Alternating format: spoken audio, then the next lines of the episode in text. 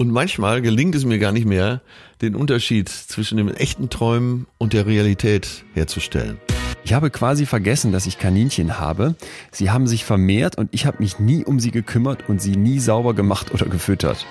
Äh, Im Traum kannst du alles, also kannst du dir auch das vornehmen. Und im Traum kannst du alle deine Emotionen mal so richtig rauslassen. Dabei fühlt sich das Fliegen toll an, aber sobald es bergab geht, habe ich das Gefühl, das Landen nicht kontrollieren zu können. Das hätte gut sein können, dass ich in der Nacht dann eben auch davon geträumt hätte, weil mich das so geschockt hat. ich dabei ganz, ganz wichtig finde, ist, dass ich mir klar mache, derjenige, der wahrscheinlich am besten meine Träume interpretieren kann, bin ich selber. Betreutes Fühlen. Der Podcast mit Atze Schröder und Leon Windscheid.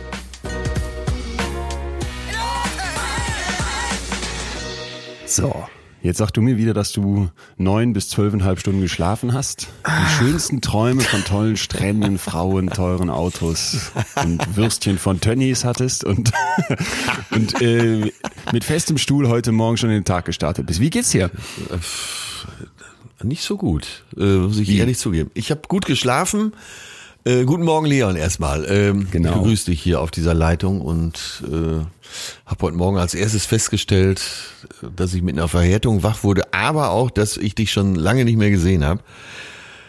Und dann äh, muss ich mich erstmal zurechtfinden. Klar habe ich geträumt von schnellen Autos, äh, Südseeinseln, äh, nicht enden wollende Frauen mit nicht enden wollenden Beinen und hohen Wangenknochen aus der russischen Taiga und so weiter. Äh, merk schon, ich bin sehr trivial drauf heute Morgen. Aber trotz ausreichend Schlaf bin ich total verpeilt und depressiv. Du bist verpeilt und depressiv. Ja, Was, wie kommt das denn? was beunruhigt dich mehr? Ähm, im, Zweifel, Im Zweifel die Kombi. Sehr gute Antwort, weil ich hätte damit gerechnet, dass du sagst, ja, verpeilt. So, ich kenne dich nur verpeilt. Ja. Nee, nee, in letzter Zeit erlebe ich dich ja hier massiv aufgeräumt. Ich habe letztens äh, gemeinsamen Bekannten von uns erzählt, dass du mich hier anriefst und ich habe gesagt, du bist ein neuer Mensch. Du würdest mich völlig entspannt anrufen. Du erinnerst dich an unser Treffen, Aufzeichnung im Hotel in Düsseldorf, wo du mit roten Augen da saßt und fertig warst und pennen wolltest zwischen zwei Terminen noch und keine Zeit hattest, mit mir noch Mittag zu essen und dann jetzt mich anrufst, weiß ich nicht, um 12 Uhr mittags und sagst, du wärst gerade beim Edeka gewesen, um Sternanis zu kaufen und Ketchup zu machen. So, dann habe ich dich sehr, äh, habe ich, hab ich bei dir, bei, bei dir bezüglich Corona einige Entspannung festgestellt. Ja. Äh, So, wo kommt jetzt das, wo kommt jetzt die verpeilte Depression her? Äh, manchmal hat man ja so seelische Tiefs, die äh, da spreche ich jetzt nicht von, einer- von einer großen Phase oder so, sondern einfach Ja. vom heutigen Tag. äh, die Keine echte Depression. Die man, genau, eine Melancholie, die einfach heute da ist. Und ich weiß noch nicht warum. Ich äh, muss heute mal so ein bisschen in mich gehen nach diesem Gespräch. Aber ähm, bevor ich hier irgendwann gescholten werde, äh, dass ich vielleicht auch künstlich immer nur gut drauf bin, bin ich äh, auf diese Frage bewusst immer ganz ehrlich. Und heute muss ich einfach zugeben, dass ich ein Stimmungstief hab.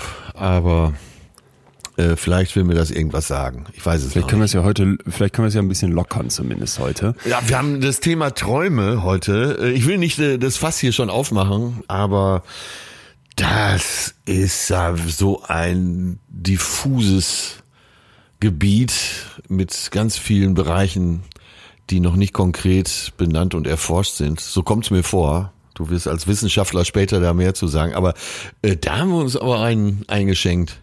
Ich muss ja gestehen, dass ich das die ganze Zeit auch so ein bisschen äh, vor mir hergeschoben habe, weil ich so dachte, ah ja, Träume. Ne, das ist irgendwie so ein, so ein, so ein Handleser-Ding, Kaffeesatznummer. Ja. Und bin dann eingetaucht und ja, wir haben ja sehr, sehr viele, sehr, sehr krasse Träume auch zugeschickt bekommen, Ja. auf die wir nachher unbedingt eingehen und die wir hier versuchen werden zu deuten. Dieser Teil wird dann vielleicht nicht so wissenschaftlich, aber drumherum habe ich Sachen für dich im Köcher. Ich hoffe, dass du genauso ausrastest wie ich. Also es war ganz, ganz heftig. Ich habe Experimente mit Ratten dabei. Ich habe äh, Hirnscan-Studien, wo Sachen rausgefunden wurden, mit denen du niemals rechnen würdest. Und vor allem, und das finde ich ist eigentlich so das Interessanteste, sehr verschiedene Bereiche, die wissenschaftlich bestens belegt sind, wo im Prinzip gefragt wird, warum träumen wir denn? Dazwischen changiert es, glaube ich, auch, ne? Zwischen äh, Wissenschaft und Esoterik. Äh, es gibt, ich glaube, es geht so schnell, es kriegt schnell diesen esoterischen Touch, wenn du das Gefühl hast, ja, jetzt erzähl mir mal deinen Traum und dann komme ich und interpretiere, was du, was du für unterdrückte Wünsche hast oder sowas, so diese Freudnummer, über die müssen wir auch sprechen. Ja. Aber es gibt eben auch andere Teile dessen, wo man sehr, sehr schön zeigen kann, ey, da ist Träumen unglaublich wichtig. Und Ja. da kann man auch mit bestimmten Tricks zum Beispiel zu diesen sogenannten Luziden, zu diesen Klarträumen. Ah, hör mir auf mit Luzide, ich kann es nicht mehr hören. Alle haben es geschrieben und ich, ich kenne es auch. Du träumst und weißt, dass du träumst und das ist ganz krass. Und da gibt's Experimente zu, da habe ich gedacht, es wird nachher um Orgasmus gehen, es wird um Augenbewegungen während des Schlafens gehen, um geheime Zeichen, die man den Wissenschaftlern im Traum geben kann. Und ich, also es ist wirklich heftig. Ich war, ich war am Ende total begeistert jetzt vom Thema Träumen nach meinen Recherchen und bin sehr gespannt, wie wir das hier heute aufgedröselt bekommen. Ja, da steigen wir aber später ein. Lass uns erstmal allgemein sprechen. Ähm, Therapiestunde sozusagen. Wie geht's dir denn heute? Was, was ist dein Gefühl? Ja, pass auf, okay, gut, das ist, vielleicht könnte das direkt zur Therapie beitragen. Ich fühle mich erleichtert.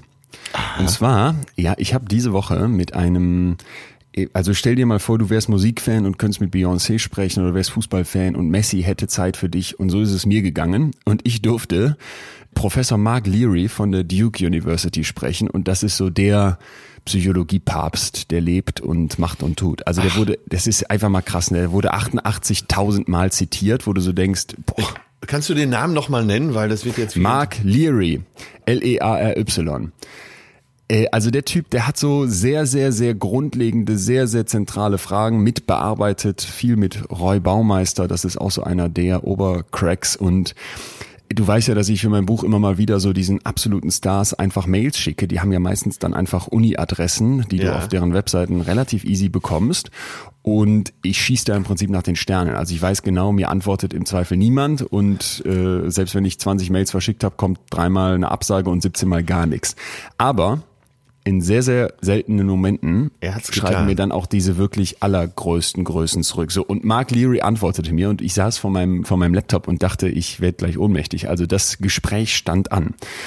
Sag So, mal, solche äh, Koryphäen, in dem Fall wahrscheinlich auch Professor, ähm, die müssen doch eine Vorauswahl treffen, mit wem sie sprechen. Ja, also Also du musst jetzt nicht den Supertrick verraten, den du als Türöffner verwendest, aber er muss ja den Eindruck haben, dass du eben auch ein Wissenschaftler bist. Also ich weiß nicht, ob er den Eindruck haben muss, dass ich ein Wissenschaftler bin. Aber erstmal, was ich mache, und ich glaube, das ist auch einfach ein Teil von, von Wertschätzung, und das wurde mir schon mehrfach jetzt von solchen Leuten dann rückgemeldet, ist, dass ich mich extrem vorbereite und das auch schon in der Start-E-Mail durchblicken lasse. Das ist natürlich ein Invest, den ich mache, ohne dass ich sicher weiß, ob sich das am Ende auszahlt. Ja. Aber ich bin, bin ja grundsätzlich an dem Thema interessiert. So, und wenn der Oberstar jetzt keine Zeit hat, mit mir nochmal seine Studien durchzugehen, dann nehme ich das ja auch für mich mit. Das heißt, ich nenne dann die Studien, die ich von ihm gelesen habe und dass ich die extrem faszinierend finde und dass ich das eben Ja. in einem Buch einarbeiten möchte, wo ich hoffe, dass es viele Leute dann in Deutschland, Schweiz, Österreich, also dem deutschsprachigen Raum im Grunde erreichen könnte. Und eigentlich aber, und das ist dann vielleicht auch so der, der zweite Teil dessen, dass du oft die Oberstars nicht kriegst, grundsätzlich ist diese Forscher-Community extrem offen und extrem an Austausch interessiert, Ah, weil das okay, ist ja. unser Geschäft. Ne? Also Ja. so funktioniert Wissenschaft. Wenn du das teilst, wird's mehr.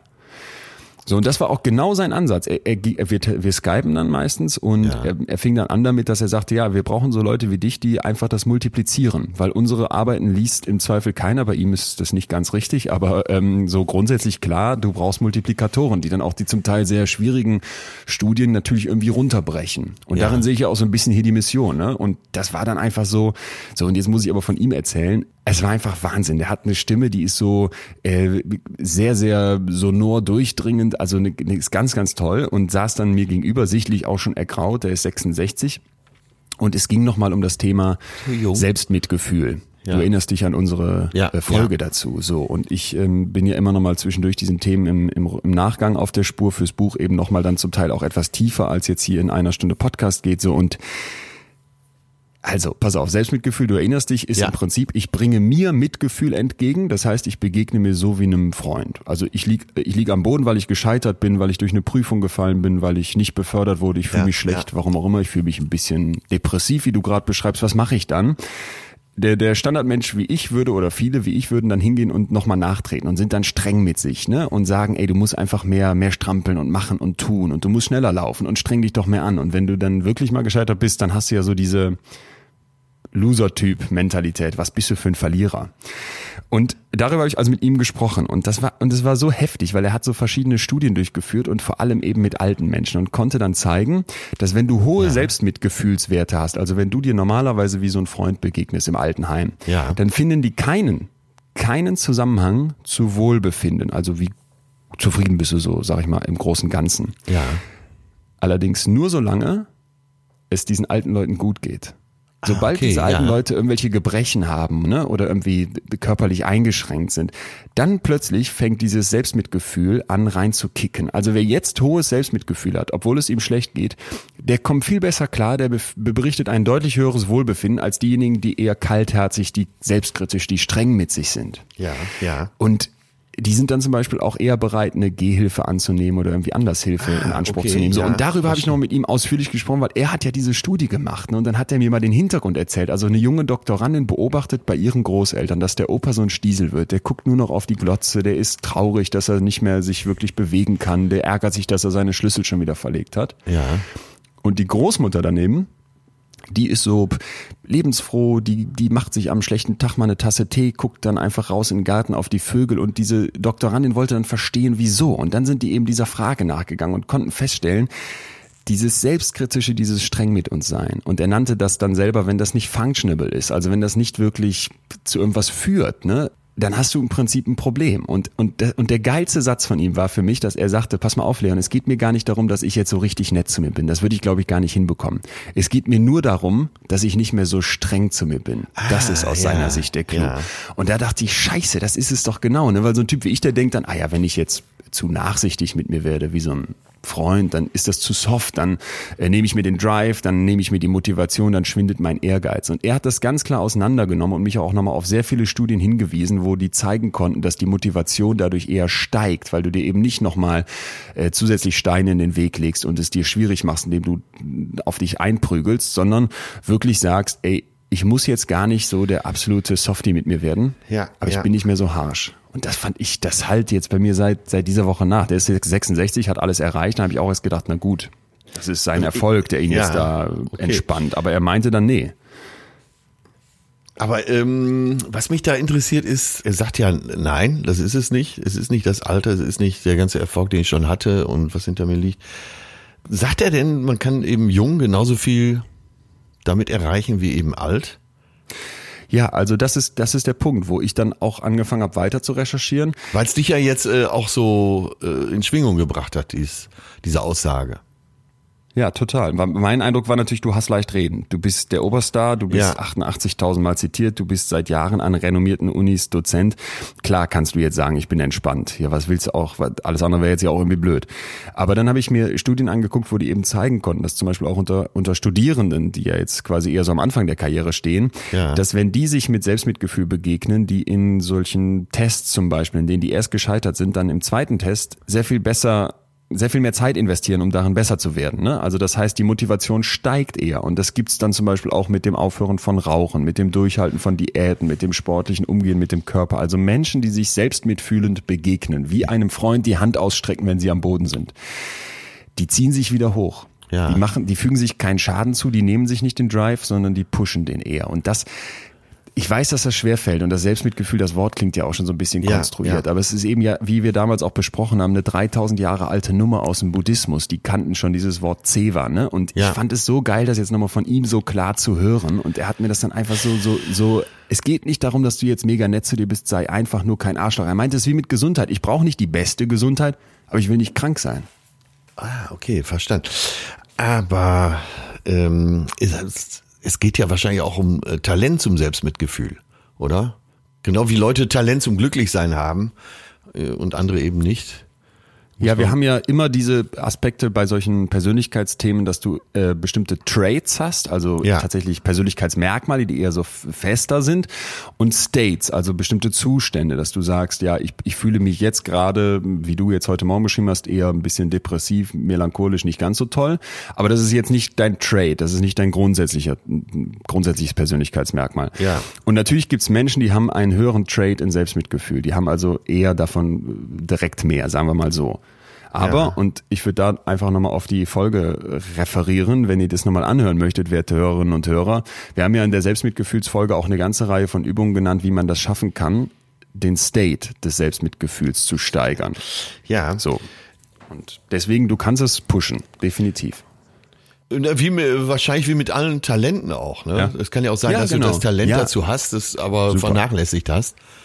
Ähm, und du musst es vielleicht trainieren. Ja, Also das ist einfach meistens der Punkt, dass du bestimmte Sachen doch nachhaltiger verändern kannst, als viele glauben. Und wenn ich mir die Übungen dann so angucke, die gehen so in die Richtung, ja, halt mal inne, versuch mal dich zu erinnern, wann du harsch mit dir warst, leg dann deine Hand aufs Herz und versuch dich runterzufahren. Also so eine achtsame Reaktion. Oder stelle zwei Stühle gegenüber und wechsle dann zwischen diesen beiden Stühlen die Position und rede mal wie dieses selbstkritische Du mit dir selber, ne? Und mal wie dieses Selbst, was das sich dann anhören muss. Also einmal Empfänger und einmal Sender und gucke mal, wie sich das jeweils anfühlt und kriege dadurch so ein Gefühl, dass diese Strenge es nicht unbedingt bringt. So, und wenn ich dir das jetzt schon wieder erzähle, merke ich, oh Gott, das würde ich selber nie machen. Das käme, da käme ich mir total albern bei vor. Aber es geht eher um so ein Grundkonzept dahinter. Also kann ich mir wie ein Freund begegnen? Und ich habe ja auch hier strenge Freunde in der WG. Ja. Ähm, es geht wirklich eher darum, bin ich arschig zu mir und trete noch nach oder lasse ich das?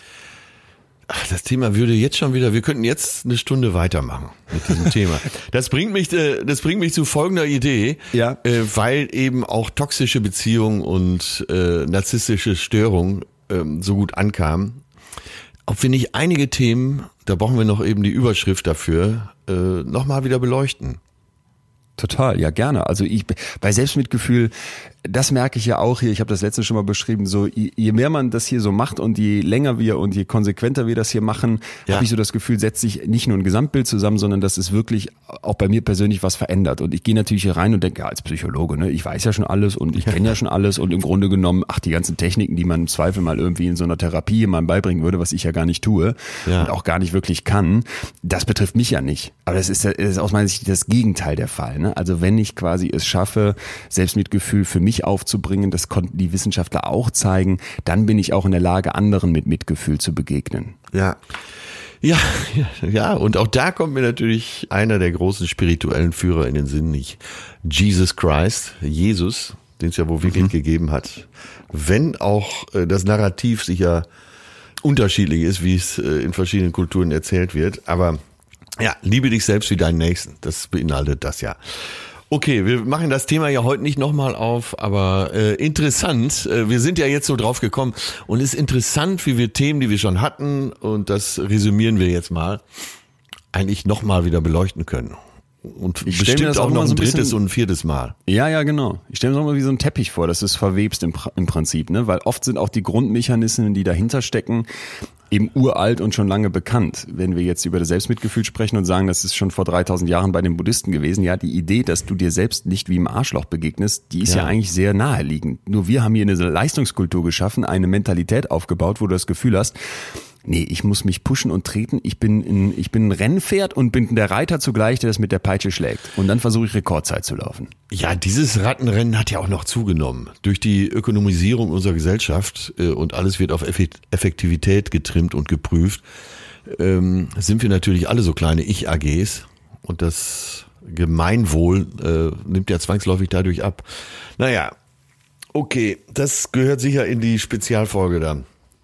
Sag doch nochmal, du noch ein bisschen, erzähl mal ein bisschen genauer zu deinem, zu deiner Gefühlswelt heute Morgen. Wenn du sagst, ich glaube, das haben wir alle mal, dass man mit, Ja. so, einem- mit so einem Tief aufwacht oder so denkt, boah, heute irgendwie mit dem falschen Fuß aus dem Bett. Genau, das war genau die Formulierung, die ich jetzt auf der Zunge hatte. Der, ja, mit dem falschen Fuß aufgestanden. Äh, irgendwie komme ich in dieses Karussell nicht rein. Glaube aber so, und das sind Erfahrungswerte, das ist bei mir die Empirie, dass ich, äh, dass ich im Laufe des Tages einen Dreh finden werde. Äh, durch Ja. meinen Kopf schoss sofort, entweder mit dem Fahrrad durchs Alstertal zu fahren. Wollte hier in Hamburg, sagen, ähm, dann, ach so, das bringt mich zum Thema. Da wollte ich dich drauf ansprechen. Okay, okay. Ah, das hebt schon meine Laune wieder. Ach, herrlich. da, ich bin auf deine Antwort gespannt. Ich habe was gelesen, da muss ich gleich mit dir drüber sprechen. So, oder äh, segeln zu gehen auf der Alster. Äh, jetzt ist ausgerechnet gerade kein Wind. Äh, das wird meine Laune heben. Und wenn ich daran denke, was nachher passieren wird, ich spreche schon wie ein Rapper, dann bin ich verdammt gut drauf und ich merke schon, wie ich hier aufs höhere Level wieder komme. Um 17 Uhr mache ich mit Till zusammen Podcast und zwar, ich glaube, entweder im Hotel oder in der Weinhandlung Wolf hier in Hamburg und da machen wir eine Champagner-Blindverkostung. Das, das klingt doch schon wieder nach einem Riesenspaß, ne? Das klingt, da wirst du aber bitte diesmal nicht, nicht mal mit dem Anspruch hingehen, auszuspucken. Das Szene über Bord gibt es ja eh klar, aber diesmal würde ich doch sagen, da wird äh, klar getrunken, oder nicht? Ganz klar äh, der Vorsatz, heute Abend richtig die Murmel rund zu saufen. ich bin schon Ihr wieder habt, richtig äh, gut drauf. Wir dürfen euch aber auch gratulieren hier nochmal alle, ne? Ihr seid ja so ein bisschen das, das lustige Äquivalent mit doppelter Lebenserfahrung zu uns hier und ihr habt 50. Folge gehabt. Zärtliche Cousinen. Äh, zärtliche Happy Birthday Cousinen. nochmal hier. 50. Folge. Und ja, man muss ganz klar sagen, wir haben natürlich viele. Warte mal, eben den Pullover ausziehen. Ich komme in Wallung. Ach, tut das alles schon wieder gut hier. Ja, wir haben natürlich eine ältere Hörerschaft. Wir haben natürlich auch viel mehr Männer, als wir hier haben. Ähm, wir haben ja hier in unserem Podcast zwei Drittel Frauenanteil. Ja, üb äh, übrigens, darf ich da ganz kurz was zu sagen? Ja. Ganz kurzer Exkurs. Liebe Frauen da draußen, sagt doch bitte euren Männern Bescheid, dass die hier auch mal reinhören. Genau. Weil wir, wir machen das ja hier erstens als zwei Männer und mir haben zunehmend Männer jetzt auch geschrieben, die gesagt haben, ey Leute, ich bin erst sehr spät hier auf den Zug gekommen und habe jetzt ganz viel nachgehört und die, bei denen scheint es aber auch was zu machen. Also ich glaube so diese Idee, Psychologie ist weiblich und man, man, Ja, man, man ja. spricht nur über bestimmte Störungsbilder oder überhaupt sich mit sich selbst auseinanderzusetzen, dass das was für Frauen wäre. Alles Bullshit. Ähm, toll, dass es viele Frauen machen und fantastisch wäre auch, wenn es noch mehr Männer machten. Also vielleicht Ja, kann jeder ja. da draußen sich mal vornehmen, mal es einem Mann weiter zu erzählen. Und wenn ihr schon ein Mann gerade seid, bitte dann erzähl's doch auch nochmal einem Mann, damit wir hier das bekommen, was sich alle Vorstandsetagen wünschen, Geschlechterausgeglichenheit. Das höre ich äh, aus allen Ecken und wird auch geschrieben, dass die Frauen äh, ihre Männer dazu gebracht haben, diesen Podcast zu hören. Äh, eine gute Idee, da müsst ihr euch nicht selber dauernd den Mund fusselig reden. Das können wir ja machen. wir, wir, wir versuchen das hier abzustrampeln. Aber sag nochmal, okay, ihr habt, da, ihr habt ja deutlich mehr Männer, klar. Und ihr seid auch, das fand ich ja schon, ihr seid, also dein, deine, deine, deine Witz, äh, Witzmentalität schien mir da grundsätzlich eine andere zu sein. Da, da habe ich das Gefühl, da habe ich doch nochmal mehr den, den Bühnenatze, der Ja. natürlich auch immer wieder Ja, den ja. dahinter durchblitzen lässt, aber Es ist ein Comedy-Podcast. Wir versuchen schon äh, eben auch teilweise tiefgründig zu sein, aber es geht auch darum, dass die Leute sich sehr amüsieren sollen. Ja, das heißt, ich muss da nochmal, sag doch mal bitte deine Lieblingsfolge davon. äh, Lieblings Oder das auch zwei, drei nennen. äh, das ist, Folge ist, glaube ich, äh, wo es um Kiss geht, wo es um die Flippers geht, wo es um Wetten das geht. schon eine interessante und die, Kombi. Ja, ja, und die, ja, das sind natürlich viele Anekdoten, die entweder Till oder ich äh, in großen Shows in der Vergangenheit erlebt haben. Aber die neueste Folge, die Jubiläumsfolge, heißt das Feuerrote Bumsmobil. Ey, das sagt alles. Ich habe- Vieles, ja. ich habe noch nicht alles, aber vieles. Äh, Dieses Bumsmobil habe ich gerade äh, auch bei Instagram und Facebook gepostet. ja, schaut mal rein. Ey, ich habe von einem Syndrom, ich nenne es jetzt mal Syndrom, du wirst mir das gleich so um die Ohren hauen, ich weiß es jetzt Ich schon, bin, hier, ich bin so gespannt. gehört, hab dann, wie es meine Pflicht ist als ein Podcast-Partner, äh, versucht alles darüber zu lesen. Es geht um den Paris-Effekt. Hast du jemals davon gehört oder bist in Kenntnis gelangt? Nee. Es gibt den Paris-Effekt, auch als Jerusalem-Effekt bekannt oder äh, Stendhal-Syndrom. Und zwar äh, vornehmlich bei Japanern festgestellt. Es geht darum, dass Japaner, die Paris besuchen, tief enttäuscht sind, bis hin zu einer, äh, zu einer psychischen Verletzung. Ja. Und zwar die Diskrepanz zwischen Erwartung und Realität. Jetzt kannst du langsam vorstellen, was passiert. Also Japaner kommen nach Paris und stellen fest, die Stadt ist gar nicht so traumhaft, wie sie gedacht haben. Ja. Auch da gibt's Bettler, auch da gibt's Dreck, auch da gibt's sehr viel hektische Menschen, die sich einen Scheiß um dich scheren und die dachten, die kommen in so eine Märchenstadt. Und das Ganze ist als Also Disney World mäßig. ja, und die haben sich teilweise jahrelang auf Paris gefreut, weil ja äh, eben auch in der Literatur, aber auch in Filmen Paris äh, Stadt der Liebe immer sehr äh, märchenhaft dargestellt wird. Ähm, ja, und da sind sogar einige ins Krankenhaus gekommen. Es gibt in Paris ein Krankenhaus, in dem Japanisch gesprochen wird. Und da werden diese Patienten betreut. Ist ja Wahnsinn. Oder? Gut, dass du noch nicht davon gehört hast. Dann Nein, hättest du dir das schon hochspannend. so um die Ohren gehauen. Warum? Nein, nein, nein. Also das, das muss man klar mal sagen. Ähm, es gibt ja oft so, so Phänomene, die du beobachtest, ich sag jetzt mal in freier Wildbahn und dann, äh, dann feststellst, ach, wir können es noch gar nicht genau erklären und wir müssen jetzt auch nicht direkt von einer psychischen Störung sprechen. Ich glaube, das Ja. ist ganz gut, dass wir da zurückhaltend sind, denn Effekt, psychische. Störung heißt ja, dass du wirklich ein Leidensbild hast, was man sagt immer so schön klinisch relevant ist. Ne? Also Ja. wo du wirklich sagst, das, das beeinträchtigt mich auch richtig so und das klingt jetzt erstmal nach, nach einer kr- krassen, krassen Enttäuschung. Aber wenn es sogar ein Krankenhaus gibt, ist es ja echt heftig. Hammer, Ich hau, ne? ich hau's dir nicht um die Ohren. Ich finde es erstmal sehr interessant. Es geht um eine Enttäuschung. Das, jetzt werden viele sagen, naja, hm, wenn ich ehrlich bin, kenne ich, äh, so viele Urlaube waren so, dass man hinterher dachte, na ja, äh, ich hatte mehr erwartet. Irgendwann erwartet man vielleicht auch nicht mehr so viel. Ähm, ja, und das hat mich dazu geführt, den Hamburg-Effekt, das Hamburg-Syndrom einfach zu kreieren. Hamburg ist eine Stadt, äh, in die man reist, mit, Ja. einem sehr, mit einer sehr, sehr hohen Erwartung. Und dann kommt man hierher und es ist alles noch viel besser, als man dachte. Okay, krass. Also, äh, wenn die Leute hier ins Krankenhaus gehen, dann vor lauter Begeisterung. Dann könnte ich jetzt das äh, Solingen-Syndrom einführen, wo ich ja herkomme. Man reist, glaube ich, wenn man hinreist, sowieso schon nur aus Zwang hin und hat dann wahrscheinlich sehr niedrige Erwartungen. Und jetzt, liebe Freunde da draußen, es gibt auch in Solingen wirklich schöne Ecken. Und dann bist du quasi, ist besser als erwartet. Und das finde ich ja übrigens ist ja eigentlich das Schönste, was eintreten kann, oder? Solltest du das nächste Mal in Solingen sein, äh, komme ich mal Ja. hin und wir machen mal eine kleine Stadtführung und nehmen dann Ja. sofort einen Podcast auf. Das gilt übrigens auch für Hattingen. Ja, und so gibt's viele Städte, glaube ich, wenn man sich damit beschäftigt, äh, weltweit. Man muss sich nur Zeit nehmen. Ich glaube, das ist das Ding. Und, Und äh, nicht unbedingt ja immer nur nach Paris reisen, denn da Genau. könnte man sogar unter dem Paris-Syndrom erkranken oder zumindest leiden. Ist, ist geil. Ich habe hier was gelernt. Interessant. Ja, man sollte vielleicht äh, ein, zwei Monate in Paris leben und stille Tage äh, in Klischee verbringen, um das, äh, um die wirklich schöne Seite zu entdecken. Die Pariser können sehr arrogant sein, äh, sprechen nicht so gerne Englisch, bleiben lieber bei Französisch. Können kein Englisch, können kein Englisch, so müssen wir es sagen. Und wenn dann Aber es wird besser. Also es wird auch in Frankreich besser. wird auch in Frankreich besser, meinst du? Naja. Ähm, ja, es wird besser. Ja, ich habe ja mal eine Weltreise gemacht und war dann äh, in verschiedenen Städten.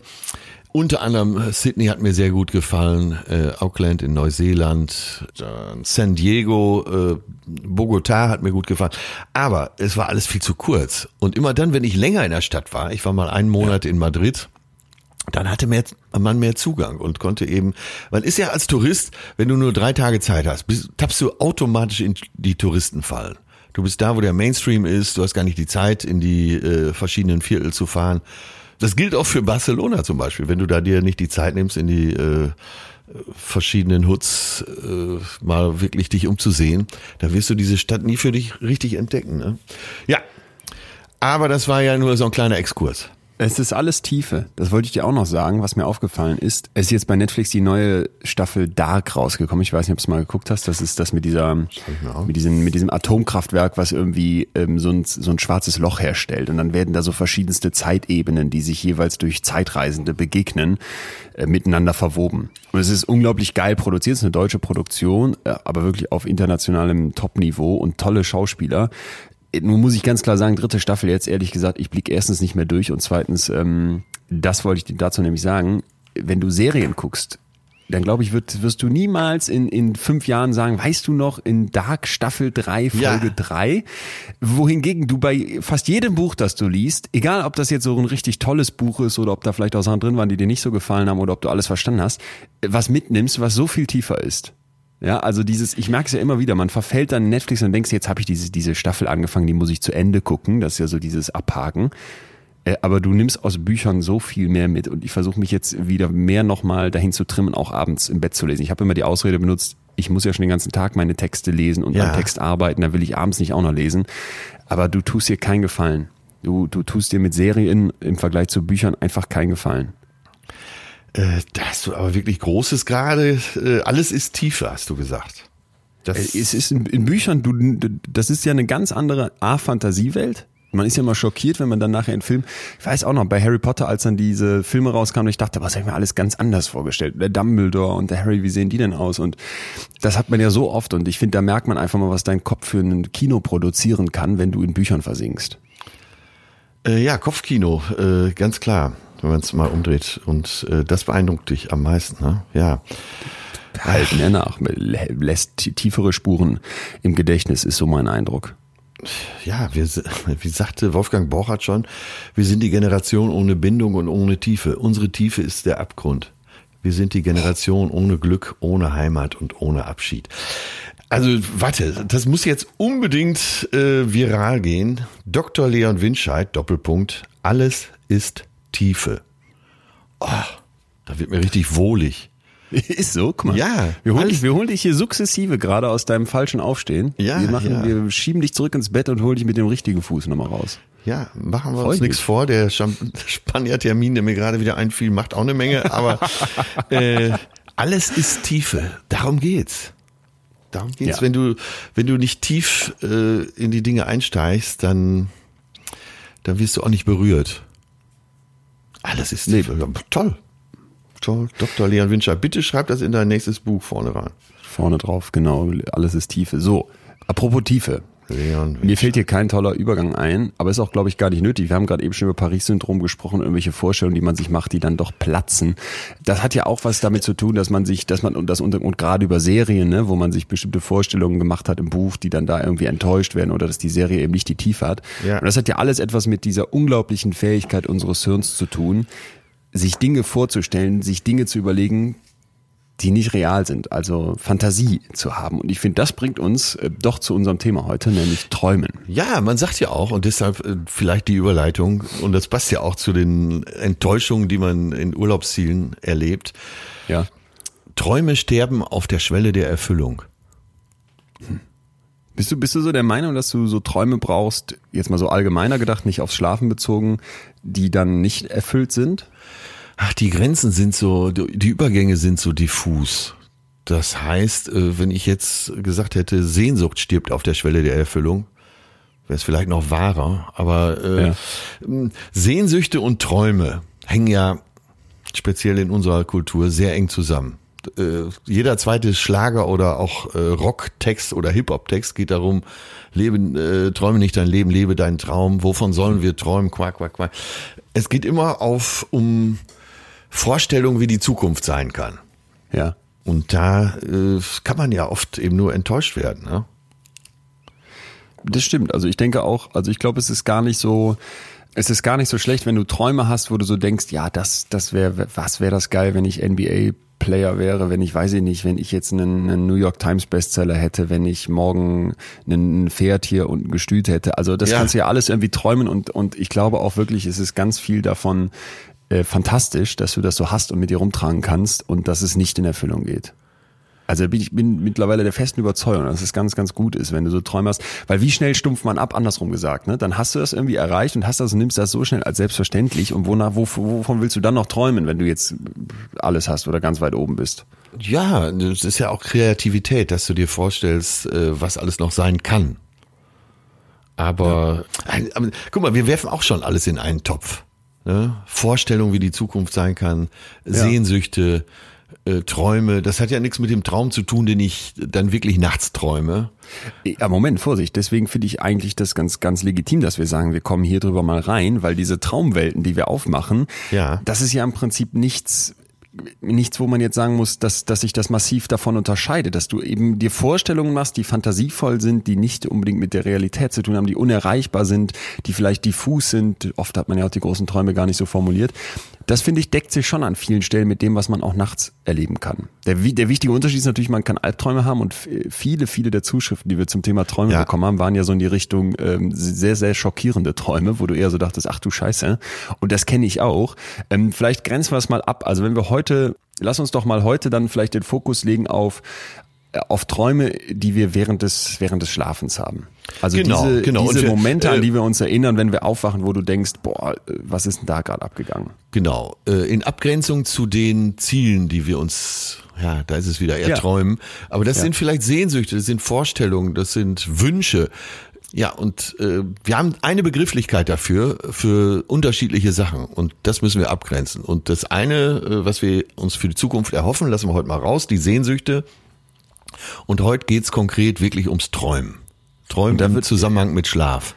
Da würde mich mal interessieren direkt, bist du denn so jemand, der morgens aufwacht und dann seine Träume noch im Kopf hat?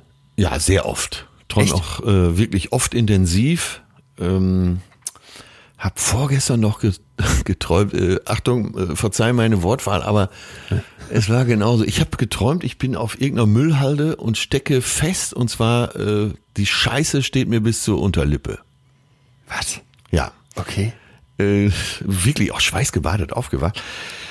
Äh, den Tag sehr gut gelaunt verbracht, hatte keinen weiteren Einfluss, aber äh, weil wir uns mit dem Thema beschäftigen, denke ich jetzt natürlich immer darüber nach, was kann das bedeuten. Ja. Aber ja. es kann natürlich auch sein, dass ich abends äh, in irgendeinem Film irgendwas gesehen habe oder ein Buch gelesen habe, wo das ja. eine starke Rolle spielt. Ich hatte es schon als Kind, dass ich mich in Bücher so völlig verlieren konnte und wirklich dann auf dieser Südseeinsel lebte äh, für den Rest meines Lebens und dann auch davon geträumt habe. Und so geht's mir aktuell auch. Und so wird's auch wohl bleiben, dass ich äh, solche Sachen, dass dann bei mir so die Grenze auch verschwindet zwischen Realität und Traum.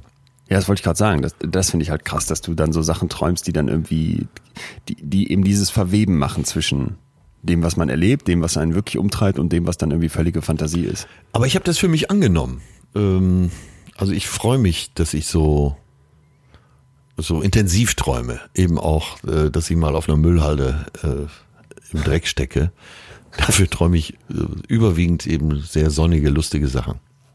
Ach so, das ist so. Ja, ich muss sagen, ich habe ich hab einen wiederkehrenden Traum. Ja. Und äh, aber kannst du dich denn auch äh, träumst du intensiv ja. erstmal?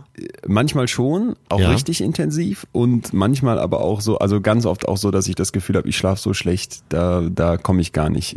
Man man macht ja in der Nacht mehrfach verschiedene Phasen durch, ne? Und also ich glaube, ganz wichtig ist, ähm, wenn euch das Thema Schlafen nochmal interessiert, wie das abläuft, wie wir das hinkriegen, dann hört euch bitte unbedingt die Folge Schlaf nochmal an. Wir wollen ja heute übers Träumen reden, deswegen will ich jetzt gar nicht so sehr auf die einzelnen Schlafzyklen eingehen. Was aber wichtig ist, dass wir es nochmal im Kopf haben, ist die sogenannte REM-Phase, die Rapid Eye Movement Phase. Ja. Da bewegen sich also unsere Augen massiv schnell. Und das ist auch die Phase, wo wir wirklich diese ganz konkreten, diese sehr greifbaren, wenn auch manchmal ja abstrakten Träume haben. Ja. So, und in diesen Non-REM-Phasen, das sind drei andere Phasen drumherum, ist es so, dass wir auch träumen, aber eben nicht so krass wie jetzt in dieser REM-Phase und wenn wir aufwachen, uns auch nicht so oft daran erinnern. Ja. So, also wir reden von dieser REM-Phase, die scheinst du dann regelmäßig zu haben. Das ist ja erstmal ein gutes Zeichen, dass du äh, wirklich auch zwischen diesem Tiefschlaf, das ist Non-REM und eher diesem. Das habe ich ja bei dir gelernt. Man muss, äh, glaube ich, drei REM-Phasen haben, um richtig ausgeschlafen zu sein. Ich weiß nicht die genaue Zahl, aber es sind auf jeden Fall mehrere Zyklen, die man pro Nacht durchmacht, ja. genau. Und bei mir ist es so, dass ich immer einen wiederkehrenden Traum habe, wo mich mal sehr deine Deutung interessieren würde. Und zwar, ich, also ich wache, wache regelrecht davon auf und bin fertig und träume in aller Detailschärfe, dass ich irgendwie beim Abitur entweder geschummelt habe und mir das deswegen rückwirkend aberkannt wird oder es kommt raus, dass ich gar kein Abitur habe und deswegen auch der ganze Rest danach mit Studium und Promotion und sowas alles jetzt wieder rückwirkend abgenommen wird mir. Ja. Und ich sitze und denke, ey, Scheiße, und das habe ich ich weiß nicht, zehnmal, zwölfmal, das habe ich ganz oft schon geträumt. mir kommt leider gerade in den Sinn, dass du da dich ja immer noch als Postbote ausgeben kannst. meinst du, meinst du, es, es hat was mit Hochstapler zu tun? ja, vielleicht. Äh, ja, vielleicht, vielleicht. Du hast ja einen gewissen Hang dazu. Also bei der Traumdeutung habe ich, habe ich wirklich die Segel gestrichen. Ich kann nicht mehr. Weil Wieso? da gibt es so viel Ansätze zur Traumdeutung. Ja. Das hat, glaube ich, nichts auf Haken. Also wenn man da äh, so trivial rangeht. Ja, äh, ich glaube, dann würde ich. Ich glaube, Bilder, äh, bestimmte Situationen können für irgendwas stehen, dass du vielleicht im Moment etwas ängstlicher bist oder äh, du verarbeitest Angst, Ärger, Lust, Verlust, ja. Ängste. Ähm, aber das sind eher wahrscheinlich abstrakte äh, Bilder, die man da erzeugt.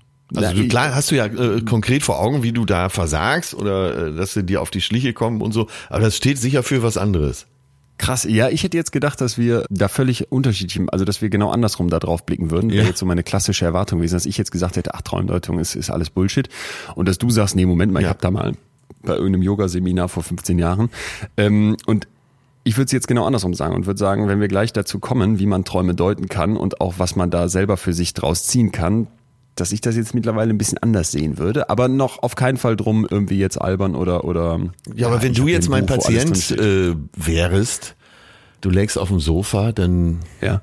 äh, würden wir ja wahrscheinlich darüber sprechen. Wovor hast, wovor hast du Angst? Wovor hast du im realen Leben Angst?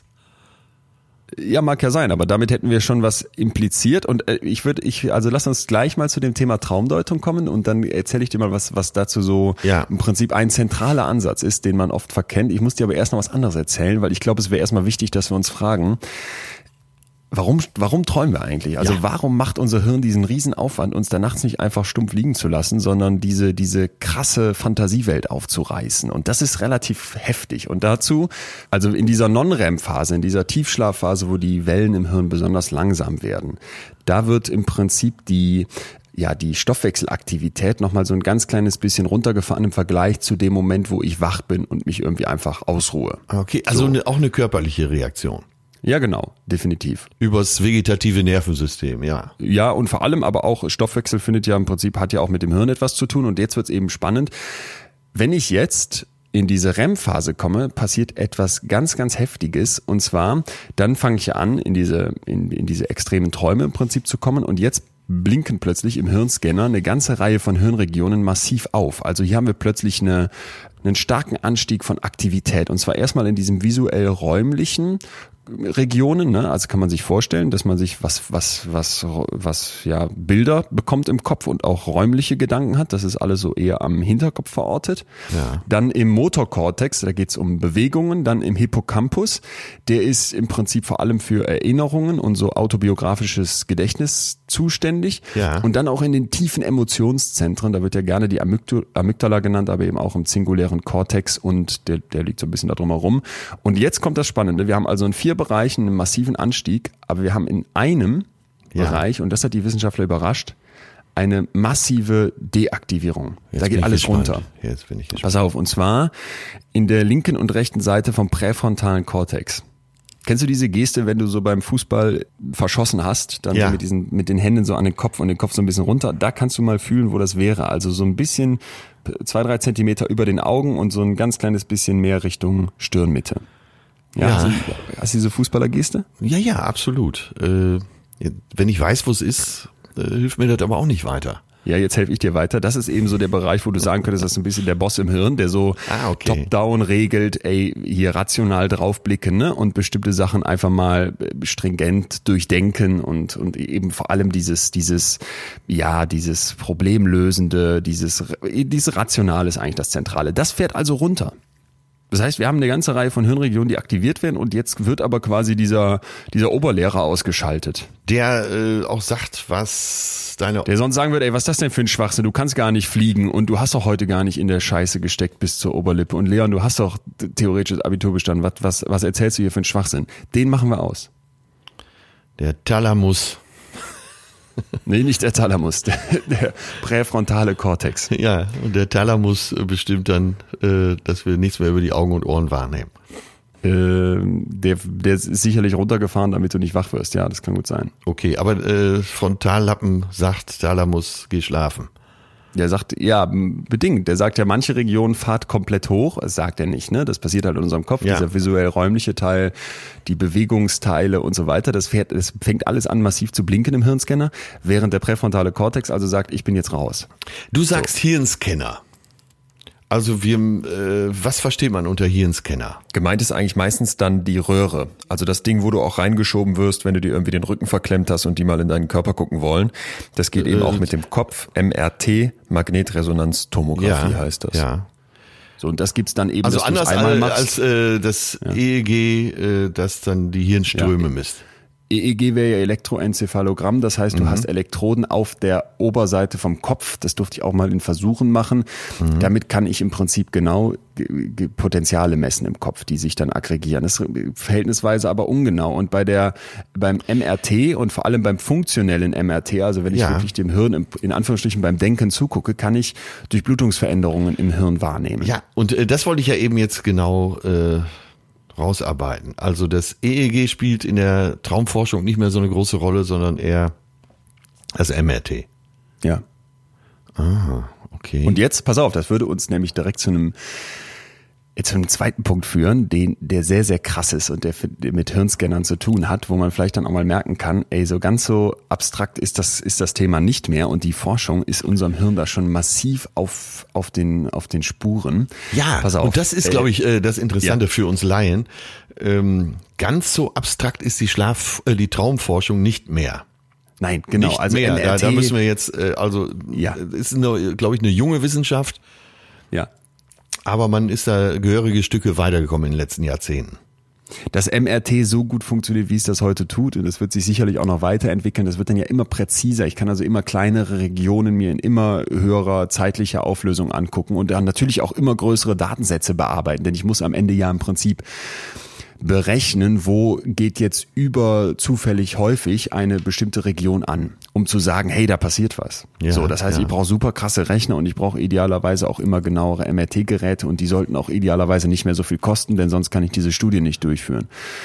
Also da tut sich gerade richtig viel. So und jetzt pass auf, wo stehen wir? Das, also ich fand es richtig heftig. Ja. Da haben Wissenschaftler mal angefangen mit einem Experiment und haben also versucht vorherzusagen, welche Art von Traum jemand hat. Ist das eher visuell? Ist das eher motorisch? Ne? Ist das eher so stark emotional? Ist der eher rational oder völlig bizarr? Weil sie wissen, welche Hirnregionen angesprochen werden bei diesen Genau verschiedenen das, Sachen. Mhm. genau das. Die haben also gesagt, pass auf, wir wollen mal so das grundsätzliche Thema eines Traums versuchen zu packen.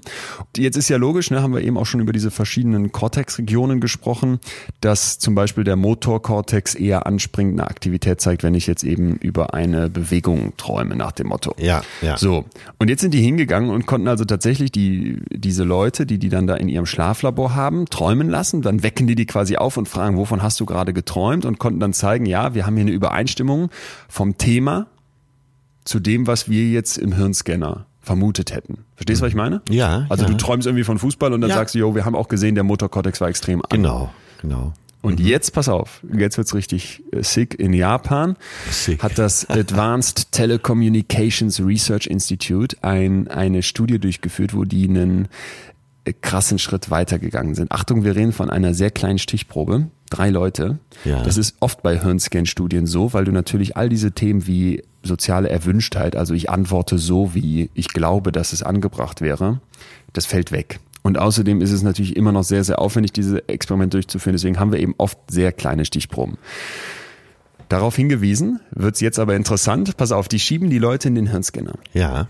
Und dann lassen die die immer einschlafen. Wir reden jetzt nicht von wirklich langem Schlafen, sondern die lassen die einschlafen und wecken die dann kurz danach wieder auf und fragen, wovon hast du geträumt? Und dann machen die so Cluster und sagen, ja, in dem Fall hat der jetzt ne, mal von einem Mann geträumt oder eher von irgendwie einer Blume oder eher von, weiß ich nicht, einem Sportevent und gucken sich dann an, was hatten wir denn vorher für Hirnwellen? Ja, Ne, ist klar, um, oder? Um das Ich alles also- in Zusammenhang zu bringen, ja. In, ich bringe das in Zusammenhang. Ich lasse meinen Computer lernen, pass mal auf, wenn Hirnwelle A gezeigt wird, dann hat die Person wahrscheinlich von Fußball geträumt. Wenn Hirnwelle B ge gezeigt wird, hat die Person eher von einer Frau geträumt. Und wenn Hirnwelle C kommt, von einem Auto. So nach diesem Motto. Ja. Und um sicher zu gehen, zeige ich dir jetzt, während du wach bist, auch nochmal ein paar Fotos von diesen Clustern. Also beispielsweise von einem Auto, von einem Schlüssel, von einer, von einer Statue, von einem Mann oder wie auch immer. Und gucke dann auch nochmal, dass ich noch mehr Hirnmuster von dir speichern kann. Und jetzt sind die hingegangen und haben dann halt gesagt, jetzt schiebe ich dich in, die, in, den, in den Hirnscanner und wecke dich auf, nachdem du gerade geträumt hast und sage, jetzt verrat mal nichts. Aber weil ich ja deine Hirnwellen kenne und weil ich mir vorher so eine Art Bilderbuch von deinem Kopf angeschafft habe, Ja. kann ich jetzt sagen, was du geträumt hast. Und ich habe dann also im Prinzip jetzt nicht, ich kann es nicht genau sagen, ne, aber ich kann zum Beispiel sagen, du hast gerade eher von einem Mann geträumt oder du hast gerade eher von irgendwelchen äh, Möbeln oder sowas geträumt. Und, und das ja. Krasse war, oder dass von die jetzt- Bewegung oder hattest einen Ja, genau. Ja, Nee, nee, eher so die Inhalte. Hier in dem Fall jetzt eher die Inhalte. ja. Also von Büchern oder von Möbeln, von Computern, von Essen, wie auch immer.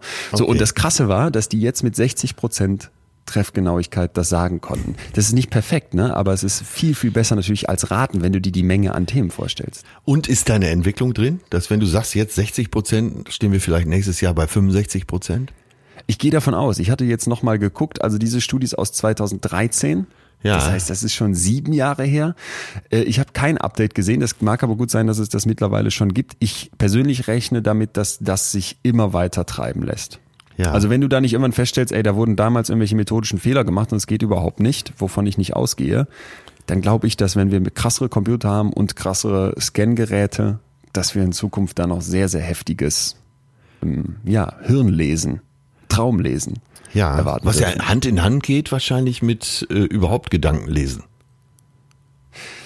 Ja, wenn du so willst, sobald ich anfange, also es gibt das auch mit wachen Menschen, wo du eben zeigen kannst, dass du auch dort äh, bestimmte Gedanken, die du, du ich spiele dir einen kleinen Film vor bei YouTube, so einen kleinen Clip und ich habe dir vorher auch schon ganz viele Clips vorgespielt und habe mir dabei eben genau wie bei den, der Schlafstudie jetzt hier so ein Bilderbuch angelegt.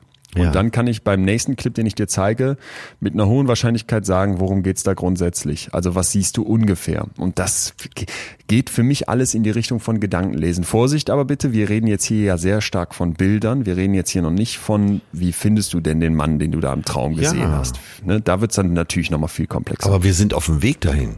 Das Tja, macht mir schon fast Angst. ist heftig, oder? Total Recall. Ich find's richtig heftig. Ja.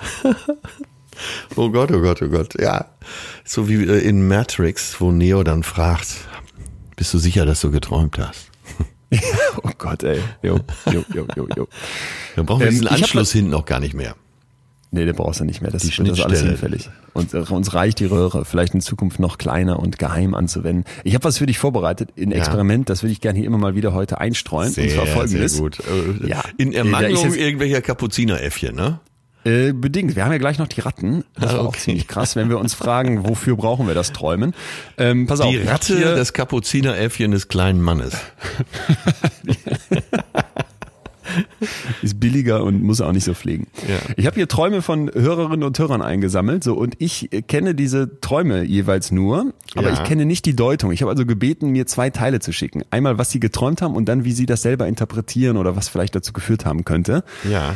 Und dann habe ich das hier bei mir in der WG ähm, gebeten, dass man das für mich quasi einmal auseinanderschneidet, so dass ich jetzt selber auch wie du gleich nur den Traum höre. Ich lese den dann vor. Ja. Und dann versuchen wir mal zu deuten, was Phase ist. Bist du da, bist du da Äh, d'accord? Du musst mir nur sagen, wo du mich haben willst. Willst du mich äh, heute als Esoteriker, als äh, Psychoanalytiker oder als äh, gestandener, gestandenen Komiker? Am liebsten wie immer als Atze, also alles drei. Bist, bist du gut. bereit? Als Mensch. Gut. Als Mensch. Traum Nummer eins. Ich bin auf der Autobahn. Es regnet stark. Vor mir hat sich scheinbar kurze Zeit vorher ein Unfall zugetragen. Ich begebe mich zum Unfallort und versuche zu helfen. Der Fahrer ist aber bereits verstorben. Er wird von einem Leichenwagen abtransportiert. Also fahre ich weiter. In meinem Heimatdorf höre ich Schüsse und Schreie. Auf dem Bürgersteig liegt ein blutender Mann.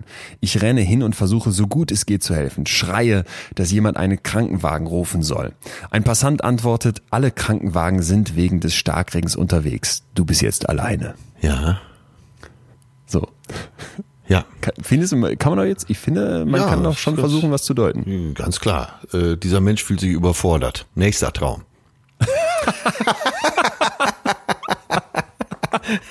Okay, danke. Ich lese mal direkt die Lösung vor. Ich weiß, oh krass, ja. Hier, weißt du, was die Person schreibt? Überforderung, Fragezeichen. Okay. Geil. Krass. Okay, ja. Ja. Ist so, ne? Ja, es- dich überfordert. Okay. Ja, auch, Nee, äh, auch da müsste man sagen, wie ja den meisten, äh, kein Mensch ist perfekt. Jeder hat Schwächen. Nächster Traum. Du hast, du hast es, boah, krass, hast direkt gelöst. Ich, ich weiß gar nicht. So. Ich will jetzt erstmal, ich hätte jetzt gedacht, das muss, muss ein, ein Krankenpfleger sein oder eine Ärztin oder sowas, die jetzt Sorge von einer, von einer Prüfung hat oder so. Ja, Ich meine, okay, Comedy-mäßig hätte ich jetzt geantwortet, ist äh, Fahrer eines Krankenwagens, äh, dem das Radio ausgefallen ist. Und er sich darüber ärgert. Aber okay, bitte.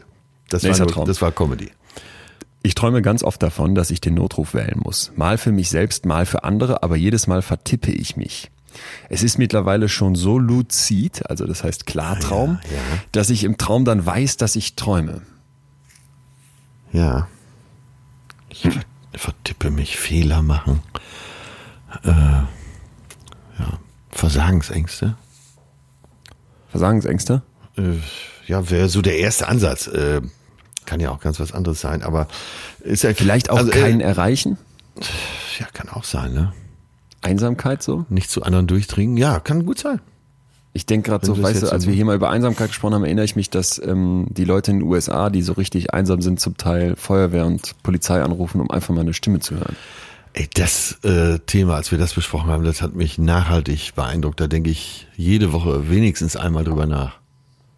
Und versuche Leute du? zu entdecken, die so ganz einsam irgendwo rumsitzen und dann setze ich mich gerne mal daneben und sag, na, wie sieht's Ja. aus? Aber Würdest du eigentlich sagen, ob das hier eher eine, ich weiß gar nicht, ob wir eine Lösung haben. Ich glaube nicht, wir werden es nicht rausfinden, ob das Nee. Mann oder Frau ist. Aber glaubst du, dass das hier ein Mann ist oder eine Frau? Äh, vertippt, Boah, kann keine erreichen. Äh, ne, kann ich nicht sagen. Könnte sowohl für wär mich sofort- Mann ich, oder Frau Ich weiß sein. nicht wieso, ich wäre sofort bei Frau gewesen. So, jetzt die, die Lösung. Lange wusste ich das nicht einzuordnen. Ich musste einmal den Notruf wählen, wobei ich das Ereignis nicht als super traumatisch empfand. Also es scheint ihr tatsächlich mal passiert zu sein. Ja. Nach ein bisschen googeln kam ich darauf, dass es bedeutet, dass ich sehr schwer Hilfe annehme, beziehungsweise nach Hilfe frage, Ja. wenn ich sie brauche. Das macht total Sinn. Ja. Okay, ja. Ja, ist einleuchtend, wenn man es dann so Ist, hört. ist ne? einleuchtend. Finde ich Ja. interessant, dass sie da, da googelt. Ja. Aber ja, klar, okay. Nächster, nächster noch, machen wir noch einen noch. Wir können ja nachher nochmal welche machen. Also, ich hatte jahrelang einen immer wiederkehrenden Traum, nachdem mein Vater verstorben ist. Der Traum handelte immer wieder von einer dunklen Gestalt, die vor dem Fenster stand oder im Treppenhaus oder im Garten und in meine Wohnung einbrechen wollte. Das diffuse Wesen zog dann hässliche Fratzen oder tauchte plötzlich woanders wieder auf. Das war ziemlich gruselig und hat mich nachts so sehr mitgenommen, dass ich angefangen habe, aus dem Bett zu fliehen, in Klammern im Schlaf.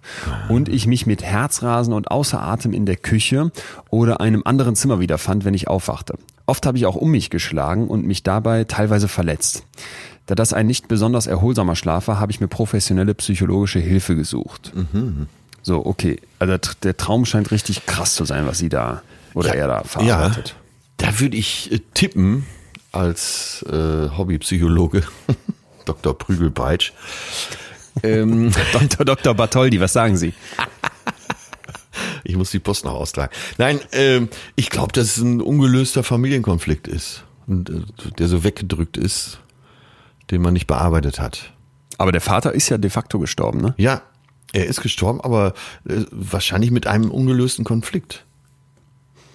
Ach so. dass es Ach nicht so, besprochen wurde. Es ist, da ist irgendein Loch äh, in der Familienpsychologie, was nicht bearbeitet wurde. Ach krass, okay. Äh, Stimmt. Ja. ja? Stimmt. Nee, total. Jetzt bin ich komplett bei dir. Ich überlege gerade noch, ob ich eine andere Idee hätte, noch irgendwie, dass der Vater vielleicht mal was gemacht hat, aber pff, Ja, kann ja Wobei da, dunkel- passt ja damit rein. Würde mit reinpassen. Stimmt. So, ich guck mal, was wir als Lösungsvorschlag haben. Antwort. Mit der Therapeutin habe ich die wiederkehrenden Albträume und das damit verbundene Gefühl der Angst als einen Sicherheitsverlust durch den Wegfall meines Vaters interpretiert.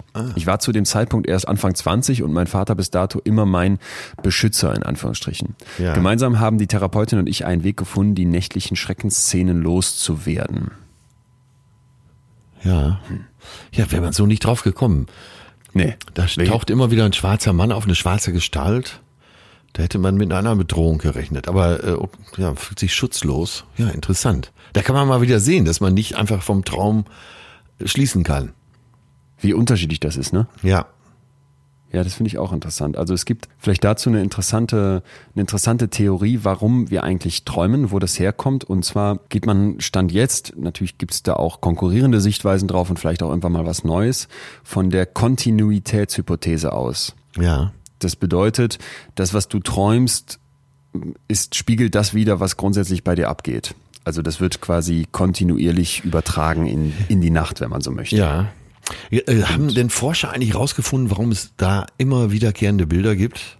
Äh, Zähne fallen aus, also Zähne spielen ein großes, eine große Zähne, Rolle. ne? Alle haben, alle haben geschrieben äh, mit Zähnen. Ja, äh, dann Verfolgungsjachten, Fallen kommt auch oft vor. Dieses, äh, da wachen ja viele von auf, dieses äh, Fallen, als würde man von der Brücke springen oder in einen Aufzugsschacht äh, stürzen. Also Ja. ich habe mich gefragt, ob es vielleicht auch, also bei, ob es dann auch so ein bisschen die selbsterfüllende Prophezeiung ist. Also dieses Thema Zähne, die komplett ausfallen, das wird bei in, in einer hohen Anzahl von Studien von sehr, sehr vielen Leuten berichtet. Und das scheint so zumindest eine Interpretation darum zu gehen, dass man das Falsche sagt. Oder auch, dass man schon sehr, sehr früh mit diesem körperlichen Verfall zu kämpfen hat, selbst wenn man noch als Kind oder Jugendlicher unterwegs ist. Ja, da habe ich, so, hab mich so aber- drei Ja? Hauptrichtungen gefunden, äh, dass es immer um Verlust geht.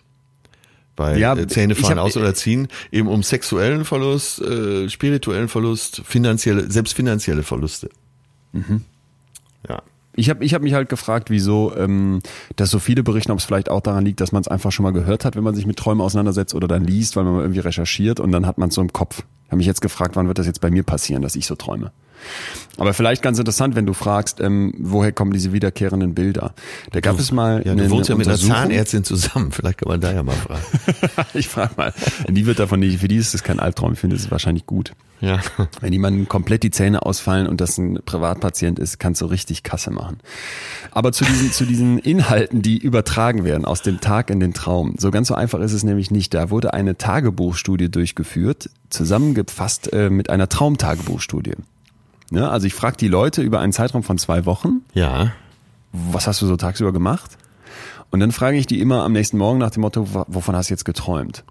Und dann haben die quasi dann, wenn du sowas machst, dann nimmst du dann im Idealfall Leute, die nichts mit dieser Studie zu tun haben, als Coder, die gucken sich dann diese beiden Tagebücher an und versuchen herauszufinden, wie hoch ist so die Überschneidung. Die wissen gar nicht, worum es geht. Verstehst du, was ich meine? Ja. So dass du ja. eben nicht voreingefasst daran gehst. Ja, genau. Und das Interessante war, nur bei ein bis zwei Prozent der Vorkommnisse da gab es dann quasi einen Match zwischen Tagebuch und Traumtagebuch. Also was inhaltlich am Tag passiert, passt dann nur zu einem sehr, sehr kleinen Teil zu dem, was dann im Traum passiert. Ja. Jetzt, jetzt kommt der Twist. Wenn es aber nicht mehr um den reinen Inhalt geht, nach dem Motto, ich war heute Fußball spielen und habe dann auch vom Fußballspielen geträumt, sondern um die Emotionen, Ja. dann steigt dieser Wert auf 35 bis 55 Prozent. Also da plötzlich merkst du, okay, ich habe heute Fußball gespielt und habe gewonnen. Ja. Und das war irgendwie ein total tolles Gefühl. Und ich habe dann auch von was richtig Gutem geträumt. Habe ich einen viel, viel höheren Zusammenhang, wenn ich also quasi auf dieser Emotionsebene gucke. Und das fand ich ganz interessant, dass du halt ja, sagen kannst, ja. hey, ne, und äh, wir müssen ja da eben in der Traumdeutung müssen wir wegkommen vom Abstrakten, vom Trivialen, äh, zum Konkreteren. Real wird es ja. nie sein, dafür ist das Hirn wahrscheinlich zu komplex. Ja. Aber ähm, ja, und wenn wir über Traumdeutung sprechen, sind wir aber äh, fast mit beiden Füßen immer in dieser in dieser trivialen Welt. Vielleicht, also vielleicht bei dem Thema Träume interpretieren. Was ich dabei ganz, ganz wichtig finde, ist, dass ich mir klar mache, derjenige, der wahrscheinlich am besten meine Träume interpretieren kann, bin ich selber. Ja. Und deswegen bin ich auch gar nicht mehr so der Feind davon, weil ich glaube, den Impuls mal mitzunehmen, was habe ich da eigentlich geträumt und was gibt's da vielleicht für Sachen, mit denen ich mich jetzt nicht beschäftige. Ich meine ja gar nicht, dass wenn ich jetzt von ausgefallenen Zähnen träume, ich grundsätzlich zu riesige Angst habe, dass ich mich nicht traue, irgendwie was zu sagen oder Ja. körperlich zu verfallen. Aber dass ich vielleicht mal dadurch den Anstoß bekomme zu denken, ey, wovor habe ich denn vielleicht aber eigentlich Angst? Und ob das dann immer hundertprozentig sich in dem Traum wiederfindet oder dadurch erklärt werden kann, pf, mir egal. Aber wenn ich den Impuls nehme, ich habe hier was Krasses geträumt und ich denke darüber nach, ich spreche mal mit jemandem drüber, ich spreche aber vor allem ehrlich mit mir selber drüber, Ja. dann glaube ich, kannst du für dich echt was mitnehmen. Genau, Und deswegen und, äh, bin deshalb ich gar lass nicht uns, so und davon. deshalb lass uns doch mal äh, eben von dieser Seite wegkommen, eben zu den zu den positiven Seiten des Träums und dass man ähm, eben auch kognitiv Träume mit einbinden kann, oder? Ja, ja, total. Das ist ein guter Punkt. Vielleicht äh, sprechen wir mal darüber, was so, was so im Traum passiert und was uns davon eigentlich hilft. Ja, stellen wir uns mal vor, du äh, du lernst ein Instrument, du lernst Gitarre spielen oder Akkordeon, du, oder du lernst eine Sprache, Chinesisch, was auch immer, äh, lernst irgendwelche Sachen. Also, Du hast dich nachmittags intensiv damit beschäftigt, hatte, hattest vielleicht auch deine Stunde, hast vielleicht noch mal ein bisschen geübt, gehst irgendwann äh, freudig ins Bett und da kann es sehr gut sein, dass du eben davon träumst, weil das vielleicht deine große Beschäftigung an dem Tag war. Wenn du Glück hast, träumst du diese Muster ja durch. Ja. das kann sein, dass du dich dann sogar weiterentwickelst, dass du, äh, dass deine Sprache dadurch besser wird, dass deine äh, das Beherrschung des Instrumentes besser wird. Durch Träumen. Man kommt weiter für sich. Hammer. Da bringst mich sofort zu den Ratten.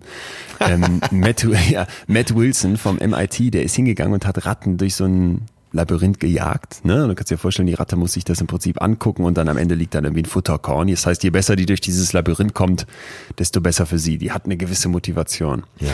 Und dann konnten die eben zeigen, dass diese Labyrinthe sind relativ komplex, also nicht so einfach für die Ratte. Dann konnten die zeigen, dass wenn diese Ratten dann anfangen zu schlafen, dass im Prinzip in deren Kopf diese selben Neuronen feuern, so als würden die gerade noch mal durchlaufen. Ja. Verstehst du, was ich meine? Ja, also total. Es, es scheint eine unglaubliche Verarbeitung im Schlaf stattzufinden. Und wenn man, äh, ja, wie wollen wir das nennen? Muster, Pattern. Wenn man so Ja. Pattern verfestigt, auch im Traum, wird man ja auch sicherer da drin, oder? Äh, Genau, du kannst also, da müssen wir gleich nochmal über diese luziden Träume sprechen, über Ja. diese Klarträume. Die kannst du tatsächlich nutzen, um besser darin zu werden, dass du bestimmte Sachen abhandelst. Aber ich wollte dir vorhin noch zwei andere Punkte nennen, die ganz wichtig sind, ähm, was, was wir unserem Hirn im Prinzip Gutes tun, wenn wir denn, wenn wir denn dann diese, diese Traummomente haben. Und zwar einmal ähm, Kreativität anschieben. Ja. Also da gab es eine, eine ganze Reihe von Untersuchungen, die quasi zeigen, dass wenn du diesen REM-Schlaf hast, dass das im Prinzip wie so eine Alchemie im Kopf wirkt. Also du hast diesen ganzen Wust, der so dein Leben ausmacht, die ganzen Eindrücke und Dinge, die auf dich einprasseln. Und im Schlaf kannst du die im Prinzip zu, zu was Neuem zusammensetzen. Das heißt jetzt nicht, dass die in jedem Traum der riesen Geistesblitz kommt oder sowas, aber die konnten zum Beispiel zeigen, wenn ich dir sogenannte Kreativitätstests vorlege, in denen ich dir beispielsweise drei Wörter geben würde. Also zum, keine Ahnung, Baum, Fisch und Stuhl. Und dich dann bitte, ein, die übergeordnete Kategorie dieser drei Wörter zu finden. Was verbindet diese Wörter? Ja. Dann bist du deutlich besser in der Lage und findest deutlich kreativere Ideen, wenn du eben so einen REM-Nap hattest, also ein kurzes Schlafen mit dieser REM-Phase. Ja, es gibt ja auch äh, diverse Künstler, die äh, ihre Songs get erstmal geträumt haben. Oder nimm mal äh, Salvatore Dali, der äh, so als bekanntester Vertreter, äh, der ja quasi Träume auch gemalt hat. Ja. Das, äh, ne, das muss er ja tatsächlich wahrscheinlich erstmal geträumt haben. Nimm mal einen der, der bekanntesten Songs, Yesterday von den Beatles. Hat Paul McCartney geträumt, ist wach geworden, hat ihn aufgeschrieben. Echt? Ja. Äh, die Erfindung der Nähmaschine. der, er, hat, er hatte vorher einen Traum. Äh, warte, den habe ich mir sogar aufgeschrieben. Elias Howe. Er träumte äh, von einem Prinzip, das ihm ermöglichte, eine großartige Erfindung zu machen. Und zwar in seinem Traum saß er mit Lanz, sah er mit Lanzen bewaffnete Reiter, die ihre Waffen in rhythmischen Bewegungen in den Boden stießen. Ihm fiel auf, dass die Spitzen der Lanzen durch Bord fahren. Führt jetzt sehr weit, ich weiß ne, und so weiter. Er brachte das Nadelöhr nicht mehr am Ende der Nähnadel an, sondern an der Spitze, also, und er fand so das Prinzip der Nähmaschine. Geil. Ist ja total geil. Ja.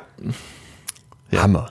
Das finde also find ich total geil. Es gibt ja, klar, äh, bei Bildern, bei Büchern, bei Songs gibt's unzählige Beispiele von Leuten, die äh, den Song erstmal, der später zum Hit wurde. Johnny Cash, Ring of Fire, hatte er geträumt und er hatte im Traum schon die Idee, dass dieses Thema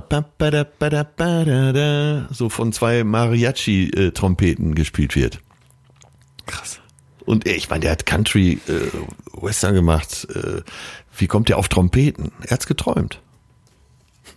Ja, das ist, ich glaube auch einfach, das ist für mich mal so der Punkt, wenn man so feststellt, ey, unser Hirn macht da irgendeinen Riesenzirkus, dann einfach zu sagen, ach, das ist, das ist irgendwie ein Fehler oder das kann keine Rolle spielen, da, da werde ich immer ganz skeptisch. Und deswegen glaube ich wirklich, dass man sich klar machen muss, das Träumen ist wichtig. Und ja, das hast du ja eben schon gesagt. Und das, das muss man sich, glaube ich, das, wenn wir aus dieser Folge heute was mitnehmen, äh, benutze deine Träume. Binde ja. die in dein Leben ein. Ja. Ne? Sieh die nicht nur äh, wie äh, ein Kino, aus dem du rausgehst, sondern es gehört zu deinem Leben. Und, und äh, wir haben ja jetzt schon gesagt, wir haben jetzt Gedächtnis angesprochen, wir haben Kreativität angesprochen, wir haben so das Verarbeiten von irgendwelchen Fähigkeiten im Traum angesprochen. Für mich eigentlich der, der krasseste und wichtigste Punkt ist das Verarbeiten oder die Erholung, eher, ich würde es fast Erholung nennen, von krassen Emotionen. Ja. So, und Eben auch Albträume, ne? Ja, da, da gab es eine, eine hochinteressante Beobachtung, dass der chemische Cocktail in unserem Hirn, dass er sich massiv verändert in dieser REM-Schlafphase, also in der Traumphase. Und zwar mhm. was passiert, das Stresshormon Noradrenalin, das mhm. wird im Prinzip auf null runtergefahren. Also es wirkt nicht mehr im Kopf. Und jetzt ist die Überlegung der Wissenschaftler dahinter, weil das ist sonst eh, die ganze Zeit ist das da grundsätzlich, ne? mal mehr, mal weniger, aber während des ganzen Tages ist das da und nur in dieser REM-Schlaf ist das plötzlich weg. Also dieses angstauslösende, dieses anschiebende Molekül macht plötzlich Pause. Und eine Idee war jetzt quasi von Wissenschaftlern zu sagen, dass wir uns damit so eine Art Safe Space bilden. Also ich habe plötzlich frei von diesem Stressthema, frei von okay, diesem Reaktionsthema ja. die Möglichkeit, mal die Emotionen anzugehen. Und dann gibt's die Theorie der Übernachttherapie. Ja, wo man also quasi sagt, es gibt zwei wichtige Emotionsziele von diesem, von diesem REM-Träumen. Und zwar, dass ich einmal die Erinnerungen und die Details von dem, was ich da verarbeitet habe, mitnehme. Das ist ja durchaus was Wertvolles. Und gleichzeitig es schaffe, das so loszuschälen von dem emotionalen Schmerz, der damit zusammenhängt. Ja. Das heißt, ich verstehe, was passiert ah, okay, ist, ist und ich kann es aber mhm. lösen, ich kann es abkoppeln. Und jetzt, das fand ich total eindrücklich. In, in dem Buch Warum wir schlafen, das verlinken wir für euch einmal in der Podcast-Description, beschreibt der Professor das sehr, sehr, sehr schön. Und er sagt, denk mal an irgendein Ereignis aus deiner Kindheit zurück, vielleicht so eine ganz starke Erinnerung. Und was uns dann eigentlich auffällt, und das habe ich sofort auch festgestellt, diese Erinnerungen haben eigentlich immer einen, einen emotionalen Bezug. Ne? Man ist irgendwie hingefallen, hat sich extrem wehgetan, man hat irgendwie einen riesen Erfolg gehabt, man war, hat sich geschämt oder oder oder. Mhm. Und obwohl man sich dann noch so genau dran erinnern kann und auch noch genau diese Emotion quasi sich vor Augen führen kann, fühlt man das ja jetzt nicht nochmal so genauso stark durch. Das heißt, ich habe irgendwas gelernt, ich habe etwas verstanden ja. und kann das trotzdem losgelöst von der damaligen, von der eigentlichen Emotion betrachten. Und das überträgt er aufs Träumen. Und das ist die große Chance. Im Traum genau kannst das. du fliegen, äh, im Traum kannst du alles, also kannst du dir auch das vornehmen. Und im Traum kannst du alle deine Emotionen mal so richtig rauslassen. So, und da, also, ne, das ist doch total geil. Da haben die dann eine, eine ja. Studie gemacht, wo die Leute abends irgendwie so eine, eine, eine peinlichen Situation ausgesetzt haben. Die mussten dann irgendwie ein schreckliches Lied singen und hatten eine Scheißstimme und haben sich dabei sehr blöd gefühlt. Dann haben die die träumen lassen und haben festgestellt, wenn du diesen REM-Schlaf nicht hattest, weil du unruhig warst oder oft unterbrochen wurdest, dann hast du dich davon nicht erholt. Wenn du wiederum diesen REM-Schlaf, wenn du davon ausreichend hattest, dann war es dir am nächsten Morgen nicht mehr so unangenehm, was passiert ist. Also es kam im Prinzip genau zu diesem Effekt. Das Losschälen von der schlechten Erfahrung. Ich habe es verstanden, was passiert ist, ja. aber es macht mich nicht mehr so fertig. Das kennt, glaube ich, jeder, dass du äh, manchmal aufwachst, bist total erholt und eben oft auch aufwachst und denkst dir, naja, hm, irgendwie gehe ich schräg in diesen Tag, so wie ich heute. Ja. Ja, ja, ja, genau, total. Bist du, bist, bist du nochmal bereit für ein, zwei Traumdeutungen? Ja. Mit unserem neuen Wissen ja, hier? Ich, ich, könnte ich Nächte lang betreiben. Pass auf. Ich habe ja einen Traum, da äh, gab es keine Deutung zu, hat mir die, die WG-Redaktion mitgeteilt, aber ich lese ihn trotzdem vor, weil er so heftig ist, versuchen wir mal zu deuten. Der ekelhafteste Traum in meinem Leben war, dass ich geträumt habe, dass mein Vater mit mir Sex haben wollte. Ah. Offensichtlich hat er mich dabei aber nicht erkannt ich bin richtig, richtig entsetzt aufgewacht. Mega ekelhaft und verstörend. Von sowas will man niemals träumen. Wie mein Hirn das hinbekommen hat, frage ich mich bis heute. Äh, so. Ach, die Bedeutung, ich, ich weiß, ich, es, es kann sein, mit eine von tausend Möglichkeiten natürlich. Es kann sein, dass er sich intensiv mit dem Thema beschäftigt hat. Wie wir ja gerade alle mal wieder, muss man sagen, ja. Äh, mit diesem ekligen Thema beschäftigt sind. Äh, die Zahl ist ja so unheimlich groß jetzt. Die hätte ich nie für möglich gehalten. Ja, und äh, dass das Gehirn deshalb damit beschäftigt ist. Weil er sagt, jetzt so, er, tatsächlich so Übergriffe. Ja, er, er sagt ja, ich kann mir nicht erklären, äh, sie sagt ja, ist ja auch egal, ich kann mir nicht erklären, woher das kommt. Das scheint ja ein gesundes Verhältnis eigentlich zu sein. Und ja. äh, wenn man sich viel damit beschäftigt, ich äh, war die Tage mit äh, Lena Steg vom Stern spazieren und die beschäftigt sich gerade mit diesem Thema äh, Kinderpornografie. Ja. Und hat mir so ein paar Zahlen genannt, die mich geschockt haben. Und äh, da hätte es ja sein können. Weißt du so noch? Sag mal, was, was hat sie dir erzählt? Äh, ja, also eine äh, Zahl, erstmal, äh, das ist, das ist fast ein Massenphänomen in Deutschland. Oh Gott, ja dass eben nur äh, ein Zehntel wirklich pädophil sind, die anderen das als normalen sexuellen Kick begreifen, dass äh, in jedem zweiten Fall die Frau auch mit involviert ist. Äh, das sind so die Zahlen, die ich behalten habe. Naja, mhm. und äh, das hätte gut sein können, dass ich in der Nacht dann eben auch davon geträumt hätte, weil mich das so geschockt hat. Ich finde ich finde es gerade ganz heftig, weil ich wäre ich wäre auf einen völlig anderen Trichter gekommen. Also wieder interessant hier, wie da scheinbar das, was ähm, man dann so drumherum erlebt, einen jetzt hier auch in der Interpretation beeinflusst, weil meine Eltern waren gestern zu Besuch, wir hatten hier so einen kleinen WG-Geburtstag von Marius zu feiern und ähm, da waren wir eine, eine kleine Truppe einfach und ich hätte es jetzt viel positiver gedeutet. Ich hätte jetzt gedacht, ja, da, da gibt's irgendwie eine Bindung, man hat einen Bezug dazu. Ich meine jetzt überhaupt nicht, ne? Klar, das ist, das ist irgendwie erstmal ein verstörender Gedanke. Ja. Aber dass du irgendwie mit deinen Eltern eine, eine, ja, weiß ich nicht jetzt, eine Nähe hast oder irgendwie einen Bezug zu denen hast, dass das, dass das vielleicht auch etwas ist, was, was sich hier dann widerspiegelt. Ja. Und ja. du sonst gar nicht auf die Idee gekommen wärst, sowas zu träumen, weil es klingt jetzt ekelhaft, aber sie sagt jetzt auch, ja. er hat sie offensichtlich nicht erkannt. Ja. ja. Das ist ja äh, vielleicht okay, das ist natürlich jetzt in dem Kontext negativ, aber positiv ist, dass in deinem Traum Moral ja auch erstmal keine Rolle spielt. Mhm. Und dass du äh, frei von solchen Grenzen träumen kannst. Stimmt. Ja, und das kann ich auch irgendwo hinführen. Ja, interessant. Aber speziell den Traum, mein lieber Mann. Heftig. Nächster, ja. pass auf, Achtung, ja. wird, wird auch wieder interessant. Ich komme in mein altes Kinderzimmer bei meinen Eltern. Dort liegen bis unter die Decke gestapelt Kaninchen, Kaninchenjunge und so weiter, teilweise tot, krank oder verhungert. Ich habe quasi vergessen, dass ich Kaninchen habe. Sie haben sich vermehrt und ich habe mich nie um sie gekümmert und sie nie sauber gemacht oder gefüttert. ich denke an meine Kaninchen, es war ganz genauso bei mir, aber ich habe nie so einen krassen so einen Traum gehabt. Äh, ja, ich glaube, da geht es um Verantwortung, dass äh, man vielleicht äh, in vielen Fällen nicht bereit war, Verantwortung zu übernehmen. Und dass man vielleicht ja. so, äh, so insgesamt empfindet, dass man nicht so gerne Verantwortung übernimmt. Und, und ich finde auch äh, im Rückblick jetzt so, wenn man, wenn man älter wird und nicht mehr zu Hause wohnt, dass man merkt, eben vor allem so in dem Kontrast mit der WG, was regt mich das auf, wenn ich nach Hause komme und jemand hat die Spülmaschine nicht ausgeräumt und man hat ja immer so das Gefühl, man selber macht ganz viel ja. und alle anderen machen nix. Und ich ja. glaube, das ist auch so ein Problem von Eltern gegenüber ihren Kindern. Vielleicht hat sie Schuld, sie oder er hier Schuldgefühle, weil man merkt, ach scheiße, ich habe da damals meinen Eltern wirklich, ich habe wirklich nichts gemacht.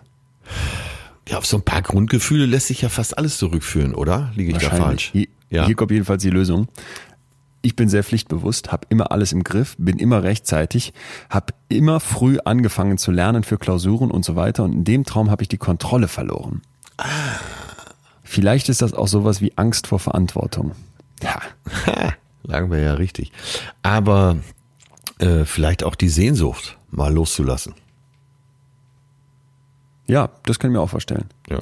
Vielleicht, du stimmt, du hast recht, wenn sie immer so, sie oder er, wenn die Person hier immer so pflichtbewusst ist, dann mal zu sagen, ey, jetzt lass ich mal richtig hier die Sau raus oder lass ich mal richtig laufen, lass mal los, stimmt. Genau, macht doch, was ihr wollt. Macht doch, was ihr wollt. Kanickel, bumst doch so viel ihr wollt und sterbt dann alle in meinem alten Kinderzimmer. Und dann holt sie ihre Persönlichkeit ein, weil sie weiß, ah, eigentlich bin ich so nicht, aber ich würde so gern mal ausbrechen. Letzte Mal ein noch, ein letztes, okay. um das aufzulockern. Eben, mir fällt gerade ein, was ich dir mal vor einem Dreivierteljahr in diesem Podcast erzählt habe. Und ähm, da muss ich sagen, ich habe geträumt, ich hätte so 100 Tauben erschlagen, erschossen, mit Blausäure vergiftet. Und dann habe ich gemerkt, das war gar kein Traum. Der musste gar nicht gedeutet werden, weil das war einfach Realität.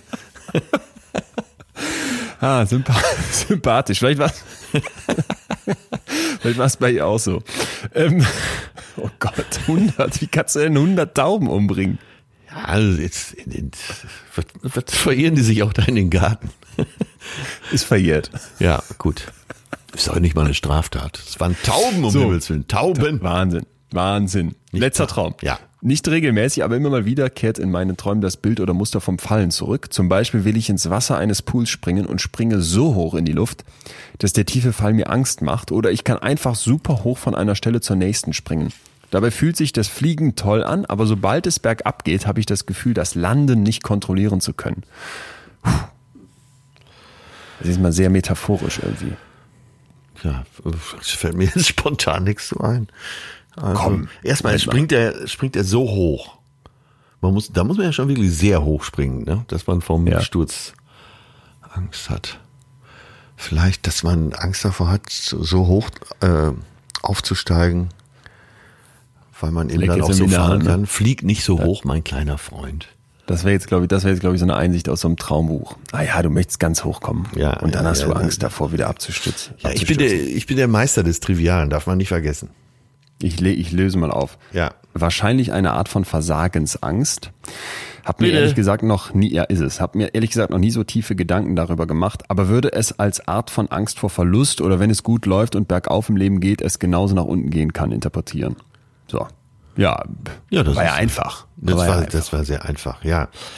Ich, Krass. Äh, ja, ich bin der äh, Paolo Coelho äh, der deutschen Psychologie.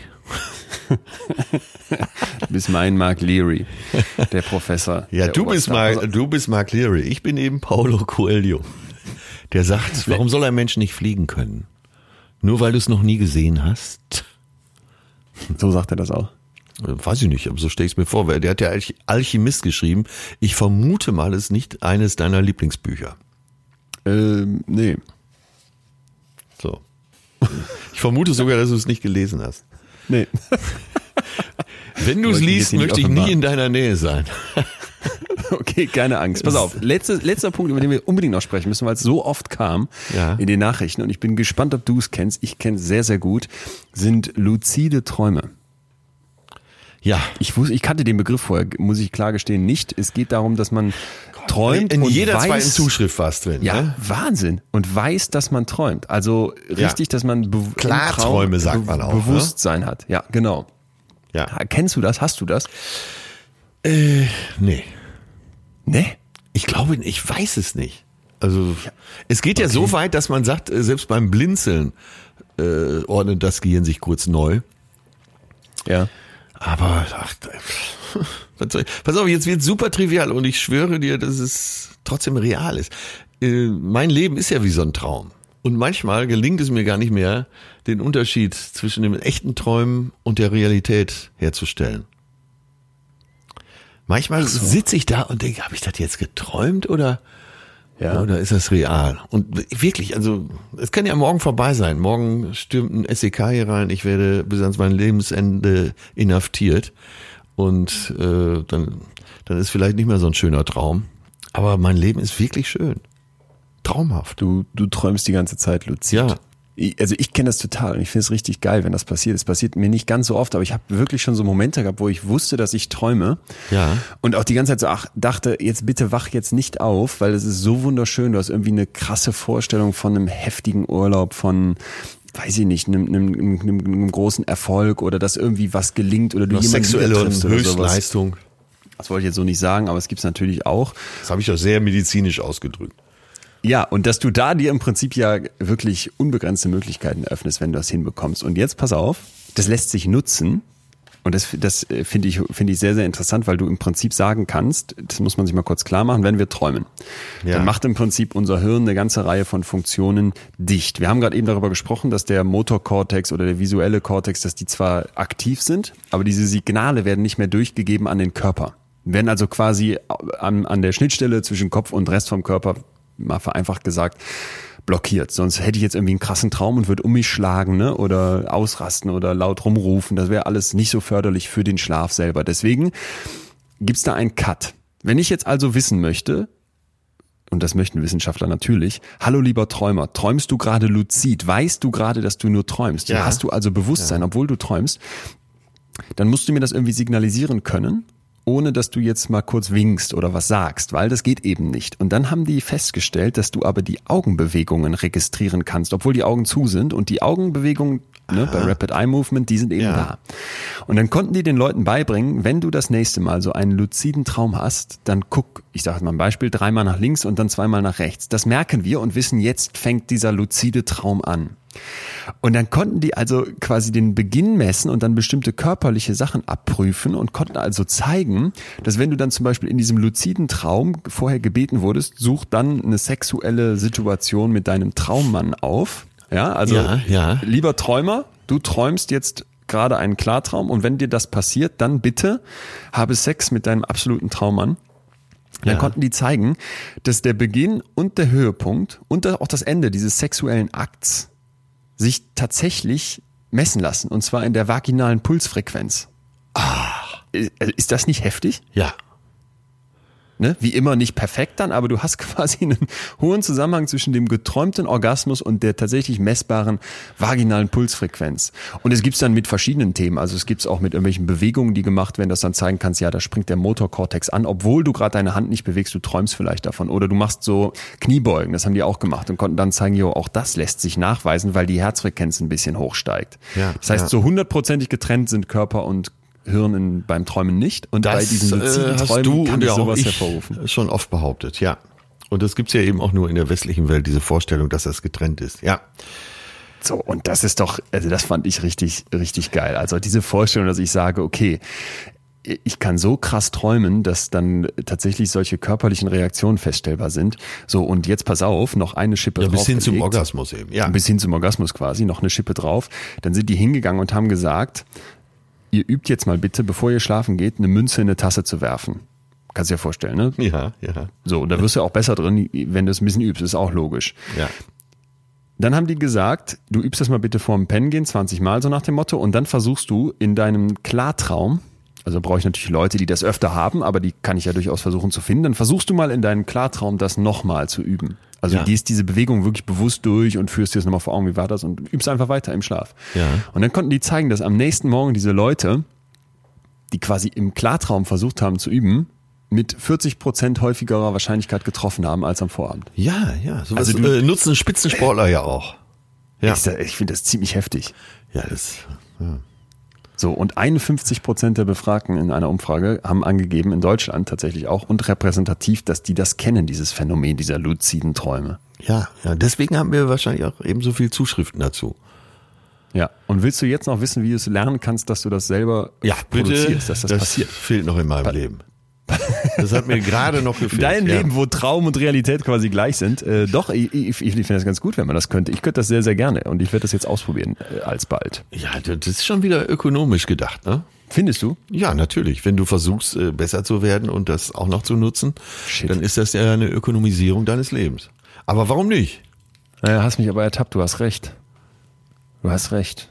Wenn wir jetzt auch noch anf ich äh, bringst mich gerade zum Nachdenken, wenn ich jetzt auch noch anfange, im Traum zu versuchen zu lernen oder irgendwas abzuarbeiten oder besser zu werden, das ist ja wirklich Wahnsinn. Das auch noch, ne? Aber erklär's mal, du musst es ja nicht benutzen. Ich muss es nicht benutzen. Die Technik heißt MILD, Mild Mnemonic Induction of Lucid Dreams, also so eine Art ähm, Eselsbrückentechnik, um luzide Träume zu induzieren. ja. Ja. Äh, Es wird schon so vielleicht ganz grundsätzlich klar, worum es geht. Ich brauche eine Art. Hilfe, Ja. um mir dann klar zu machen, wenn ich das nächste Mal äh, im Tra- Traum zum Beispiel merke, dass ich fliege.